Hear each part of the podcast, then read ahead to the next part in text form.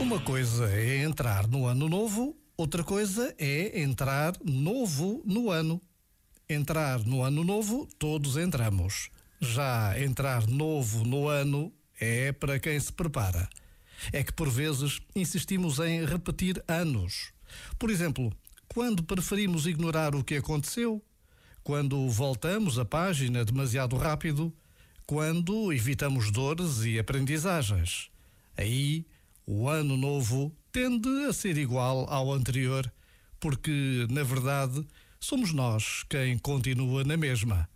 Então, entrar novo no ano novo implica, antes de mais, uma despedida digna do ano anterior. Honrar o passado para receber o futuro de braços abertos. Já agora, vale a pena pensar nisto. Este momento está disponível em podcast no site e na app.